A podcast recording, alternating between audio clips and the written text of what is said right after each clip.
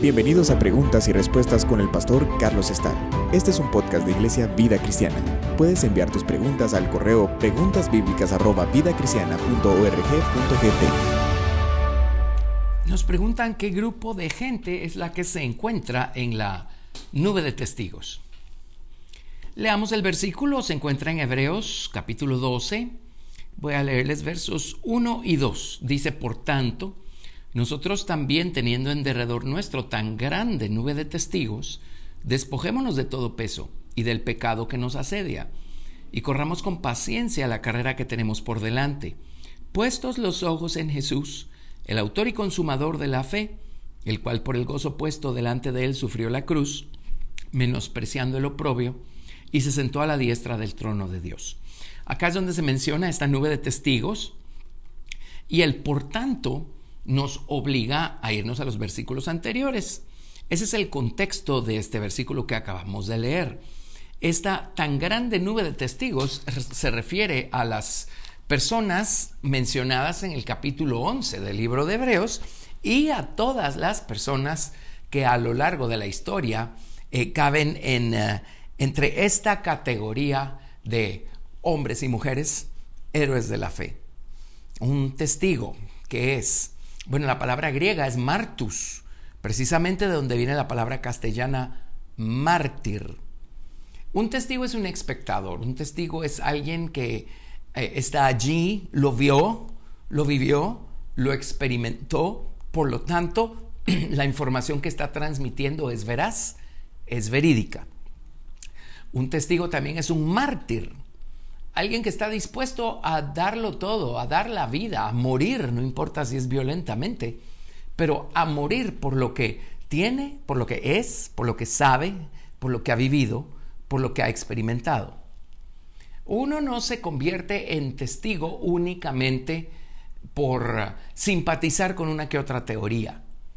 De hecho, si nuestra si lo que decimos ser nuestra relación con Dios son solo teorías, eh, si un día nos amenazan y nos dicen algo así como niegue lo que cree o lo mato, entonces lo que ocurre es que eh, la persona felizmente va a decir, pues niego lo que creo, ¿verdad? Porque valoro más mi vida. Pero un testigo, alguien que ha tenido una experiencia viva, una experiencia personal, real, eh, es una persona que si le dicen niegue lo que cree o le quitamos la vida, la respuesta va a ser, ¿y cómo quiere que niegue algo que es parte de mí? ¿Cómo quiere que niegue una experiencia viva? Algo que es parte de, de, mi esencia, de, está en mi corazón, está en mi mente, en mi voluntad. Esto me ha cambiado la vida, me ha transformado. No me pida negarlo. Esa es la gente que está dispuesta a dar su vida, porque esa gente jamás va a dar un paso atrás, esa gente jamás va a negar su fe. Es gente en quienes la verdad está sellada, porque han tenido una experiencia. Saber acerca de Dios no nos convierte en mártires ni en testigos ni nada de eso. Es conocerlo, es tener una experiencia personal. Eso es lo que nos eh, transforma y nos convierte y una vez hemos sido transformados y convertidos, ¿cómo poder negar el, poder, la, la realidad de algo que ha transformado nuestra vida? De algo que, habiendo estado nosotros antes llenos de odio, de tinieblas y de muerte, hoy nos encontramos, después de esa experiencia, llenos de amor, de luz, de vida, ¿Cómo puede ser que vayamos a negar algo que trajo a nuestra vida sentido, esperanza? Ahora, esto no es porque creímos teorías o estamos simpatizando con alguna causa. Esto es porque hemos tenido una experiencia transformadora. Ese es un testigo, un mártir. Un mártir está lleno del poder de Dios. En el libro de los Hechos, capítulo 1, verso 8, dice, pero recibiréis poder cuando haya venido sobre vosotros el Espíritu Santo y me seréis testigos en Jerusalén, en toda Judea, en Samaria y hasta lo último de la tierra. Ahí se utiliza la misma palabra, martus. Me, seréis mártires.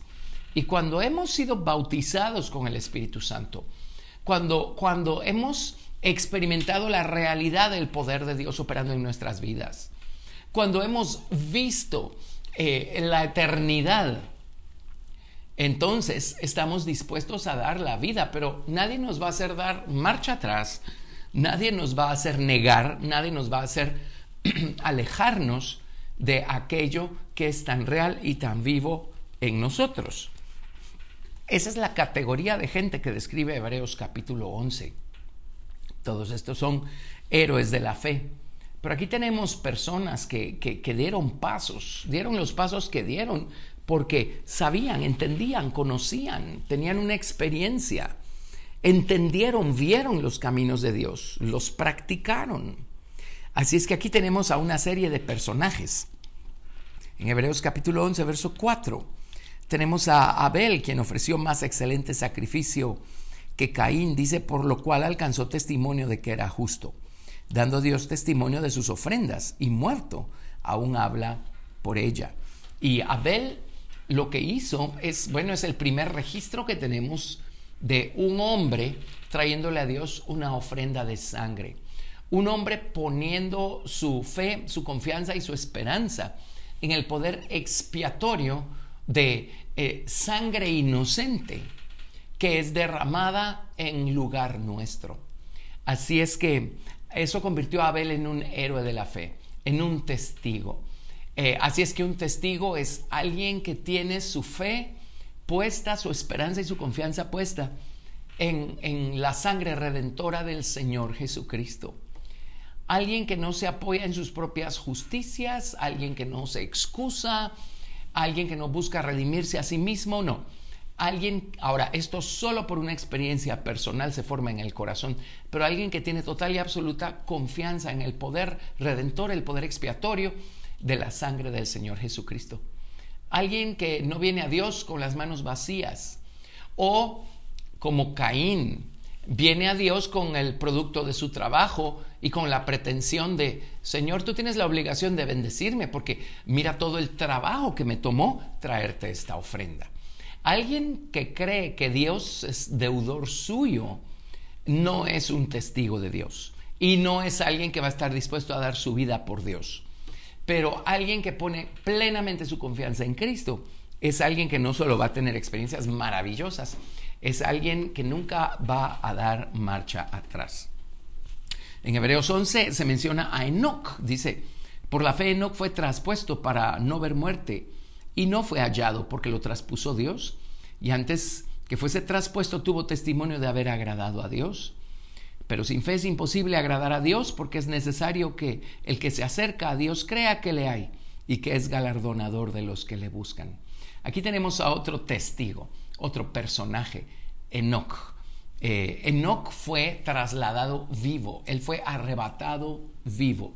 Enoch es eh, una de las uh, personas en quienes se fundamenta el principio del arrebatamiento de los uh, vencedores que estén vivos cuando suene esa trompeta eh, que nos va a llamar a irnos a casa con el Señor Jesucristo.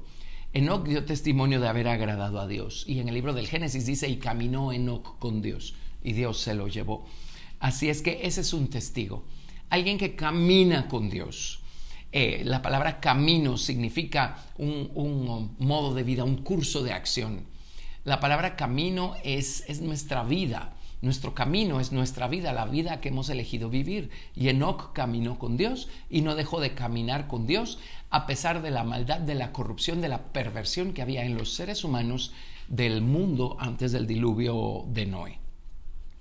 Luego, por supuesto, en Hebreos 11 se menciona a Noé. Por la fe Noé, cuando fue advertido por Dios acerca de cosas que aún no se veían, con temor preparó el arca en la que su casa se salvase, y por esa fe condenó al mundo y fue hecho heredero de la justicia que viene por la fe. Aquí tenemos pues a Noé y recordemos que antes no llovía. Eso lo sabemos si sumamos dos más dos leyendo el libro del Génesis. Originalmente de la tierra subía un vapor que regaba toda la faz de la tierra.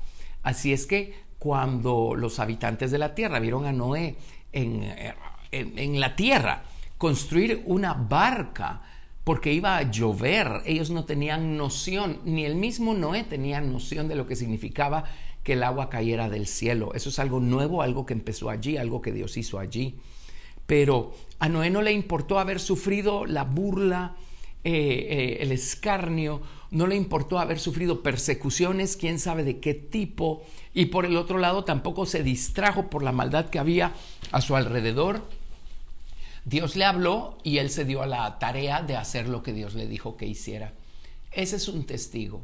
Alguien que una vez Dios le habla se dedica a hacer lo que Dios le dijo, sin ver hacia atrás, sin ver hacia los lados, sin desviarse, ni un minuto, sin perder el tiempo.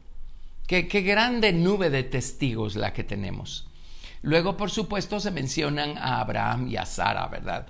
Y Abraham es tremendo. De Abraham dice, eh, porque los que esto dicen claramente dan a entender que buscan una patria. Los que, siguiendo la voz de Dios, dejan atrás su, hogar, su casa, su comodidad, eh, aquello que representa para ellos seguridad, estabilidad. Eh, sus afectos, sus emociones.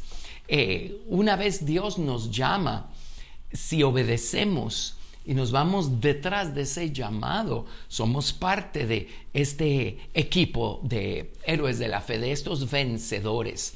Así es que Abraham es otro de estos vencedores que forma parte de esta grande nube de testigos. Alguien a quien Dios llamó y solo oyó la voz de Dios y obedeció. En otras palabras, escuchó con la intención de obedecer. Ya eso nos convierte en personas eh, de esta misma categoría, como la categoría de Abraham. Tenemos mencionados a Isaac y a Jacob, ¿verdad? Todos estos eran los patriarcas de la nación de Israel. Isaac bendijo a Jacob. Jacob eh, tuvo a su descendencia, que fueron las doce tribus, y él bendijo a José.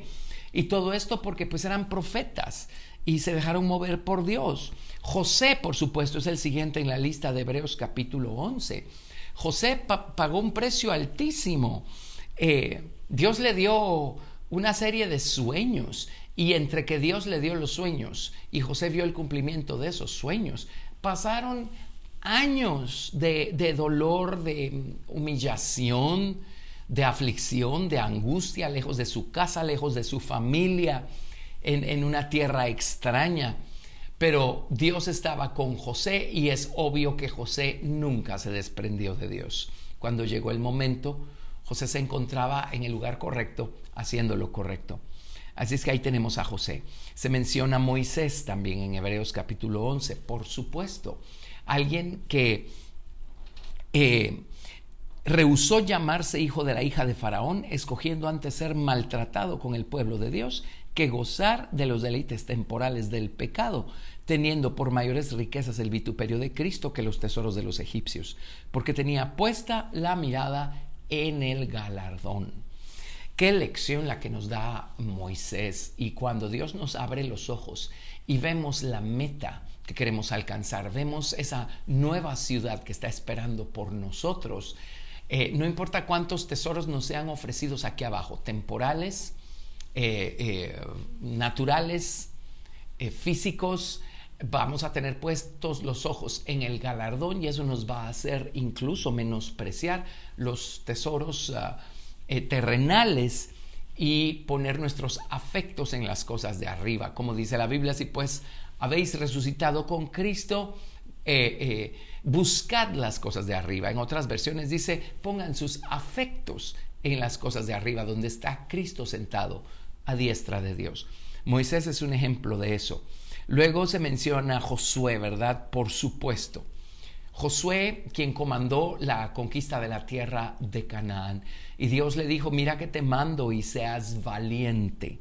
Eh, mira que te mando que te esfuerces y seas valiente. Así es que eh, ahí tenemos a una persona esforzada, una persona enfocada, tenía una misión y se dedicó a esa misión dada por Dios. Tenemos a Rahab también. Rahab era esta mujer que vivía en, en eh, los muros de Jericó, ahí estaba su casa. Y ella, ella oyó ella oyó las cosas que el Dios de Israel había hecho por ellos cuando los sacó de Egipto y cuando abrió el mar rojo y cómo fueron derrotados los reyes amorreos. Ella, ella sabía todo esto y el temor de Dios estaba con ella. Y cuando llegaron los eh, espías, ella los ayudó. Y cuando conquistaron la tierra, los israelitas, ellos le ayudaron a ella y a su familia. Ella creyó con tan solo oír las historias de, Dios y el pueblo de Israel. Y así debemos ser nosotros también, ¿no? No cuestionar las cosas, estas cosas son reales. Así es que bueno, como dice el autor acá del libro de Hebreos, en el capítulo 11, verso 32 dice, ¿Y qué más digo? Porque el tiempo me faltaría contando de Gedeón, de Barak, de Sansón, de Jefté, de David, así como de Samuel y de los profetas que por fe conquistaron reinos, hicieron justicia, alcanzaron promesas, taparon bocas de leones, apagaron fuegos impetuosos, evitaron filo de espada, sacaron fuerzas de debilidad, se hicieron fuertes en batallas, pusieron en fuga ejércitos extranjeros.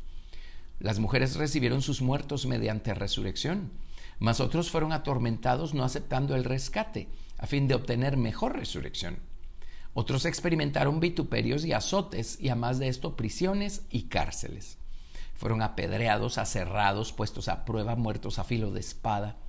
Anduvieron de acá para allá cubiertos de pieles de ovejas y de cabras, pobres, angustiados, maltratados, de los cuales el mundo no era digno, errando por los desiertos, por los montes, por las cuevas y por las cavernas de la tierra. Y todos estos, aunque alcanzaron buen testimonio mediante la fe, no recibieron lo prometido, proveyendo Dios alguna cosa mejor para nosotros, para que no fuesen ellos perfeccionados aparte de nosotros. Y ahí termina el capítulo 11 de Hebreos. Así es que qué misericordioso es Dios que miren lo que proveyó para nosotros. A Jesucristo plenamente crucificado, resucitado, manifestado, predicado a los hombres. Esto es algo que no pudieron ver con claridad los antiguos porque no era su tiempo pero el Señor ahora nos invita a formar parte de este gran equipo de vencedores, de esta grande nube de testigos eh, eh, que tenemos a nuestro derredor. Así es que el sentido es este. Si ellos pudieron, nosotros también podemos. Si Dios pudo con ellos, Dios puede con nosotros también. Esta es la clase de gente que va a habitar en la nueva ciudad para siempre. Esta es la clase de persona que yo quiero ser para Dios. Gracias por escuchar Preguntas y Respuestas con el pastor Carlos Estal. Si deseas participar, recuerda enviar tu pregunta al correo preguntasbiblicas@vidacristiana.org.gt y no te pierdas el siguiente episodio porque tu pregunta puede ser la siguiente a responder.